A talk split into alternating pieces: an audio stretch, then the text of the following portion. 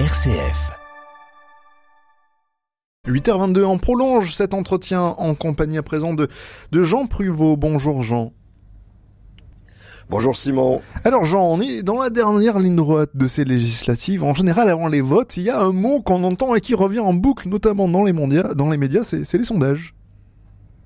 Eh ben oui, alors quelle que soit l'élection, les sondages font aujourd'hui partie des éléments qui permettent aux candidats comme aux électeurs d'avoir une idée des intentions de vote, même euh, si elles peuvent changer et donner tort euh, aux sondages, ce qui n'a pas été rare. Pourtant, ce mot sondage ne manque pas de profondeur, hein, comme on va le constater.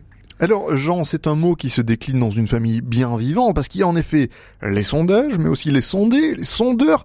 Vous nous racontez un petit peu cette Eh famille de mots?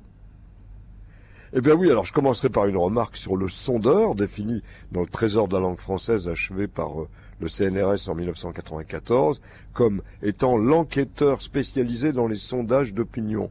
Et de fait, ce type de sondeur, celui qui nous concerne dans les élections, n'est attesté que depuis 1967. On le trouve pour la première fois en effet chez le démographe et économiste Alfred Sauvy. Mais à dire vrai, le mot sondeur existe depuis des siècles.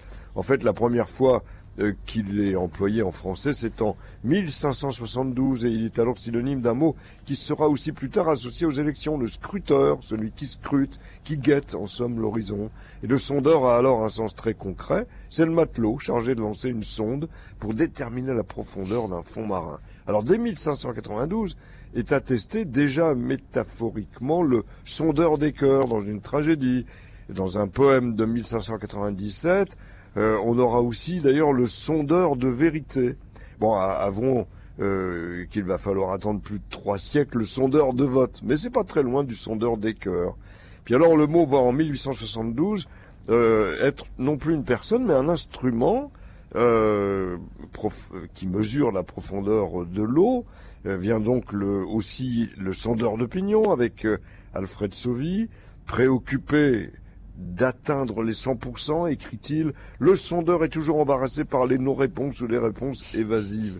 Et en 1980, on peut lire aussi dans Science et Avenir un autre écueil, le sondage calculé avant les élections l'est nécessairement à partir des intentions de vote, autrement dit, de ce que le sondé veut bien dire ou avouer. Et bien sûr, on va dès lors bénéficier de belles réflexions sur le sujet, souvent amusantes. vous nous faites part, Jean Eh bien, par exemple, cette réflexion ironique d'André Frossard, semaine épouvantable, pas un seul sondage d'opinion, tant pis, nous essaierons de deviner tout seuls nos propres intentions. Et puis cette autre réflexion d'Albert Brie, le sondage et le jeu de mots des chiffres. Alors quoi qu'il en soit, l'anagramme de sondeur rappelle les qualités nécessaires aux personnes candidates, puisque c'est enduro, au pluriel, l'enduro étant, disent nos dictionnaires, une épreuve de vitesse sur un parcours accidenté. Bah, bon courage alors. Merci beaucoup Jean Privot et à demain Jean.